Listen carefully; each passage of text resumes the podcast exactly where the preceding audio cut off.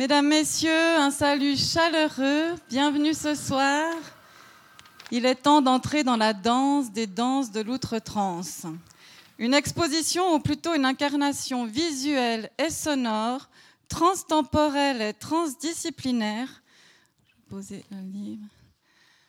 proposée par l'idiosyncratique collectif Flea Project. Idiosyncratique, cela fait sérieux, oui, Alan, mais le côté ovni que suggère ce terme colle parfaitement à leur démarche singulière. Flea Project, qui se définit comme une plateforme d'ingénierie culturelle, avance dans les limbes, échappe à la tendance à mettre tout dans des cases, à la fois label, maison d'édition, producteur d'exposition, comme avec ce projet, présenté sur deux sites, ici au Club 44, avec une extension en ville de Neuchâtel à la bibliothèque publique et universitaire. Je salue la présence d'Isabelle Emmenegger, qui représente la direction de la bibliothèque publique et universitaire. Et je remercie aussi la, donc je remercie la bibliothèque et la ville de Neuchâtel. On attend la déléguée culturelle de la ville de Neuchâtel qui, je crois, n'est pas encore arrivée. Merci vivement pour ce soutien et d'avoir pas hésité à sauter dans le train un peu fou de cette aventure euh, très vite. Merci hein, d'avoir pu réaliser cela ensemble. Selon la tradition, je passais la parole à deux membres de ce collectif, Alan Marceau, qui va me rejoindre. Non? Ah vous pouvez les deux venir euh, ensemble quand même. Voilà, comme ça on met des visages sur vous. Voilà. Donc, euh, Alan Marzo, et je vais prendre la respiration pour, pour prononcer euh, Karl c'est faux, c'est faux, mais voilà. Donc, d'origine suédoise. Mais ils sont, les deux ont grandi à Neuchâtel. Il y a un troisième larron de leur collectif, Olivier Duport, qui n'est pas présent ici. Vous êtes passablement nomade les trois. D'ailleurs, tu me disais, Alan, que vous communiquiez majoritairement par Skype bien avant la pandémie. Donc merci d'être présent ce soir. Comme le temps est compté, euh, oui, parce que nous sommes ravis de pouvoir à nouveau vous offrir le verre de l'amitié. Hein, ça fait deux ans qu'on ne pouvait plus. Donc on va essayer de faire vite. On va tenter cette chorégraphie un peu difficile de résumer en peu de temps ce projet euh, multiprisme, multivocal que vous présentez ici et peut-être aussi votre démarche autour, donc ici ce soir, du phénomène culturel, d'un phénomène culturel de tarantisme ou tarentulisme, je crois qu'on peut aussi dire, donc euh, lié au nom de cette araignée, la tarentule, euh, dont la morsure causait supposément une pathologie dont le remède était ce rituel choréo-musical. Donc je résume qu'on entendait un peu ici qui était le seul, seul recours pour soigner cette pathologie jusqu'à qu'apparaisse la prière à Saint Paul. Mais là, je, déflore un peu peut-être ce que vous vouliez nous dire. Donc, je vous passe la parole. Peut-être d'abord, qu'est-ce que. D'abord, ce nom, Flea Project, ça, vient d'où? Est-ce que c'est ce goût pour fuir l'angoisse, comme vous dites dans votre, texte, pour, la, faire la transe ou votre côté nomade?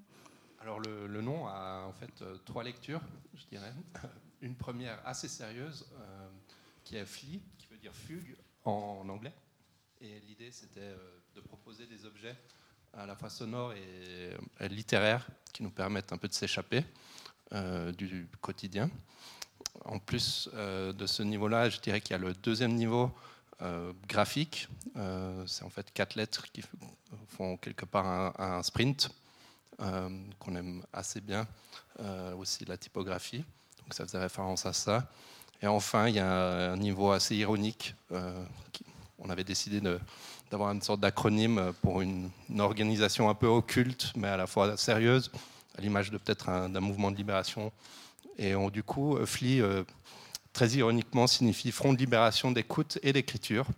Euh, mais c'était vraiment pour une blague assez entre nous, blague interne, en sachant qu'on est tous un peu du même background académique, donc euh, des sciences politiques, mais aussi historiques. Et du coup, euh, c'était un peu défendre ce sarcasme, qui est un peu notre ciment euh, au sein du collectif.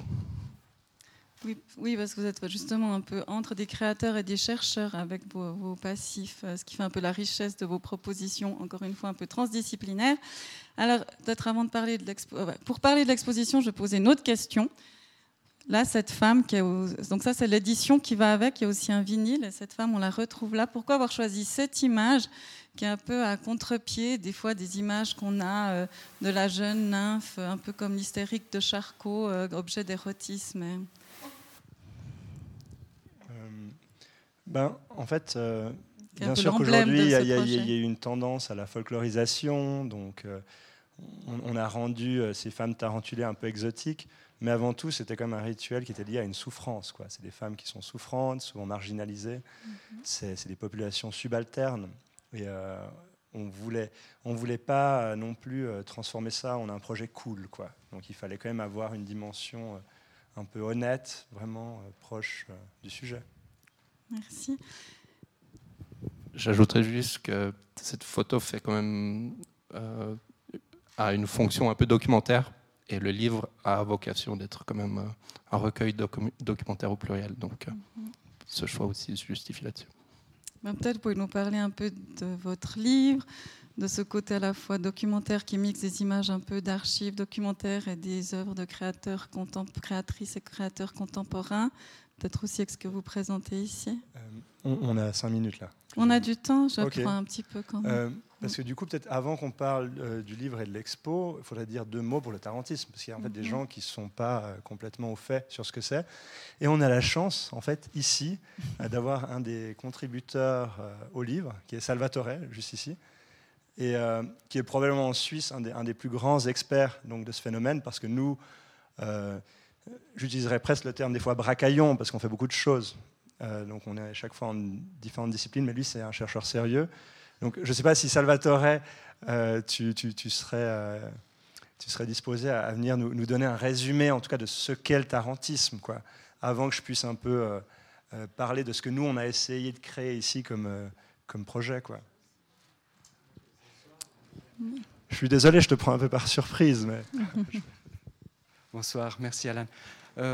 J'ai combien de temps? ben, Cinq minutes, je dirais. minutes. Alors oui, je pense que la plupart d'entre vous connaissez déjà le tarantisme ou tarantulisme. Euh, c'est quoi? En fait, c'est ce qu'on appelle un, rite de possession, hein, qui fait partie de, cette grande famille de rituels euh, qui, avec différentes méthodes d'induction de la transe, donc en l'occurrence pour le tarantisme, c'est euh, des gestes, c'est une chorégraphie, c'est aussi la musique, c'est aussi un culte, une croyance. Euh, croyance de Saint Paul, euh, Saint Paul des Tarentulés. Et euh, ces différents éléments, finalement, se, combinent pour produire voilà, tout un cérémoniel qui permettait aux femmes du sud de l'Italie, de la région des Pouilles, mais pas seulement, de, en quelque sorte, se, se mettre entre parenthèses un moment pendant la durée du rituel, euh, une souffrance, une souffrance qu'on pourrait dire aujourd'hui, euh, euh, qu'on décrirait aujourd'hui comme une forme de, j'ai envie de dire, pas d'hystérie, mais de dépression au sens large, mais qui ne peut pas être comparée, bien entendu, aux réalités vécues par, par les gens aujourd'hui. Il faut la recontextualiser. Ce contexte, comme le disait Alan, c'est un contexte vraiment de, misère, de pauvreté, de patriarcat. Euh, donc de soumission extrême aussi de, des femmes euh, de, cette partie euh, de l'Europe, finalement, à différentes formes de pouvoir, le pouvoir des hommes, le pouvoir de l'Église, le pouvoir aussi de, bah, c'était surtout des femmes paysannes en fait, issues de la culture paysanne, donc le, pouvoir bah, des riches, hein, des, propriétaires terriens. Et euh, ce phénomène, euh, connu depuis des siècles, hein, documenté depuis des siècles, surtout mm, par des médecins, médecins voyageurs, ce qui le rend extrêmement intéressant aussi pour l'histoire de la médecine, euh, a été pendant longtemps, jusqu'à la, la, moitié, disons, du XXe siècle, avec l'étude de Ernesto de Martino, j'ai pris l'original avec moi, de son ouvrage La Terra del Rimorso, publié en 1961, La Terre du remords en français, Jusqu'alors, il y avait des controverses, et il y en a toujours, autour de l'origine de ce phénomène qui est décrit par euh, la culture locale comme étant le résultat de l'empoisonnement, l'envenimation de la tarentule, euh, de l'araignée qui produirait ces effets, ces convulsions euh, qui devaient être soignées par une musique une musicothérapie spécifique, celle de la pizzica tarantata. Donc, on faisait venir des musiciens euh, guérisseurs spécialistes qui euh, accompagnaient la victime euh, pendant ce processus qui avait lieu toujours à la même période de l'année, au moment plus ou moins du, solstice d'été, pour euh, voilà, extraire en quelque sorte le, venin euh, à travers voilà, la chorégraphie, la danse, mais aussi à travers le culte de Saint Paul, puisque le rituel se terminait après la danse qui pouvait durer des jours à domicile, avec un pèlerinage dans une chapelle à Galatine, mais pas seulement, il y avait d'autres chapelles moins connues, euh, un pèlerinage, euh, le pèlerinage des Tarentulés. Hein. Cette chapelle est toujours là, maintenant c'est devenu un petit musée, hein. c'est intéressant aussi de, le relever, euh, où elle se retrouvait pour rendre grâce à Saint Paul, hein, un saint à dire biface, double face, qui est à la fois celui qui libère, mais aussi celui qui, qui envoie l'araignée, qui envoie le poison. Euh, et donc pour lui rendre grâce euh, euh, d'avoir été momentanément guéri, puisque le, le, problème souvent se répétait d'année en année. ça pouvait durer voilà, jusqu'à jusqu'à la fin de, leur vie. je ne vais pas peut-être m'étendre davantage. Si vous avez des questions par la suite, voilà, je suis à disposition. Je vais peut-être. Merci, c'était parfait comme résumé. Donc Alan, maintenant tu peux. Ok, ben je, je, vais, essayer juste de dire deux mots sur l'exposition. Euh, pour répondre un peu à la question du, euh, du, qu'est-ce qu'on a essayé de faire et comment on a essayé de le faire. Donc, la première chose, c'est qu'il y a un peu un paradoxe. Puis hier, on s'en est rendu compte parce qu'on a failli euh, enlever le portrait de Braunschweig, qui est le, fondateur du Club 44. Mhm. Notre président vient d'arriver. Ah, bah, fantastique. Monsieur Hénard, dont je salue la présence. C'est bien qu'il assiste à cette discussion houleuse qu'il y a eu. Donc, donc, euh, on, pensait l'enlever à un moment donné, mais c'était pour les questions esthétiques. Et à ce moment-là, on, s'est rendu compte que c'était très intéressant parce qu'on est ici dans un lieu de, de, haute culture. Hein. C'est un, un, lieu assez élitiste euh, qui, euh, qui, a, qui, a, beaucoup éduqué des gens, qui a fait, on va dire, qui a disséminé le savoir. Or, nous, on s'est intéressé à une culture subalterne. Quelque part, c'est l'histoire des gens sans histoire. C'est ça qui nous intéressait euh, à la base par rapport à ce projet. C'est ce qu'on a fait aussi dans d'autres projets. Et comment est-ce qu'on a voulu le faire? Nous, on ne voulait pas simplement faire un travail basé sur le passé, mais on s'est dit qu'on allait se focaliser un peu sur les questions de la danse, de la musique et de la répétition. Pour se dire, mais dans plusieurs cultures, dans plusieurs, euh, on va dire, euh, niveaux sociaux aussi, dans plusieurs époques, on retrouve des populations qui utilisent la danse, la musique, la répétition pour entrer en transe ou renégocier euh, peut-être des, relations de, pouvoir à l'intérieur de communautés. Et donc, c'est ce qu'on a essayé de mettre en avant dans, ce projet. C'est pour ça que vous verrez, par exemple, dans les photos, on a les photos euh, d'une photographe néoréaliste qui s'appelle Chiara Samugeo, qui était la photographe de Fellini.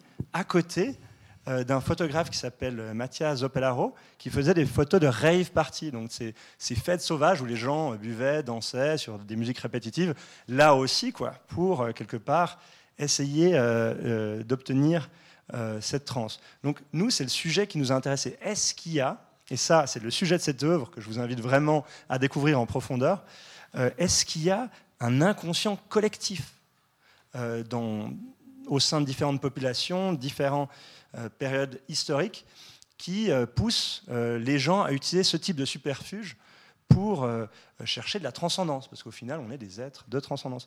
Et je, termine juste sur cette œuvre qui va peut-être en interpeller. On s'est posé la question, mais si on réfléchit à la question de l'inconscient collectif, pourquoi pas se poser la question de l'inconscient collectif digital? Donc dans cette œuvre, en fait, on a eu la chance de travailler avec un collectif de Berlin qui euh, a créé un, système euh, de calcul où vous mettez des, mots et ce logiciel va chercher dans le magma digital pour euh, en, faire sortir une animation. Juste pour la petite anecdote, la phrase qui a créé donc cette image qui est issue encore une fois de, de l'inconscient du coup digital est la suivante. Trance et hystérie dans un rituel païen d'une femme dansant comme une araignée dans un drap blanc. Et du coup, on, voit cette intelligence artificielle recréer quelque chose qui, en effet, se mélange un peu euh, entre la femme et, l'araignée. Donc euh, voilà, euh, moi j'ai rien d'autre à dire sur cette expo. C'est une expo qui se veut plutôt sensorielle, donc essayez de la découvrir sans trop l'intellectualiser. Et puis on est à votre dispo. Et peut-être Karl, si pas grand-chose à ajouter, si ce n'est, euh, si vous voulez aller plus loin, euh, on a encore du stock de notre livre et du vinyle. il est commandable sur notre site et on vous encourage vivement, si vous vous intéressez vraiment à approfondir sur ce sujet. C'est quand même un travail assez exhaustif sur cette question et tout avec le plaisir de l'écoute. Donc je vous invite quand même à consulter ces deux objets aussi.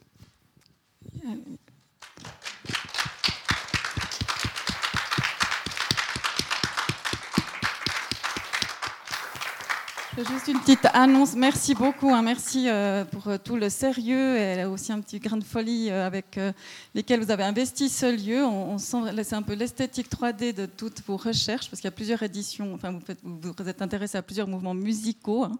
Mais ça, vous pouvez en discuter pendant l'apéro. Mais je fais une promotion pour Aude Fauvel, notre conférencière de ce soir ici, qui vous parlera, qui s'intéresse aussi au hors-champ de l'histoire et qui vous parlera d'un renversement euh, renversant, celui du discours de la science sur la danse tout à l'heure. Donc restez vraiment, elle est passionnante à entendre et je vous souhaite un très bel apéro et à tout à l'heure. Merci.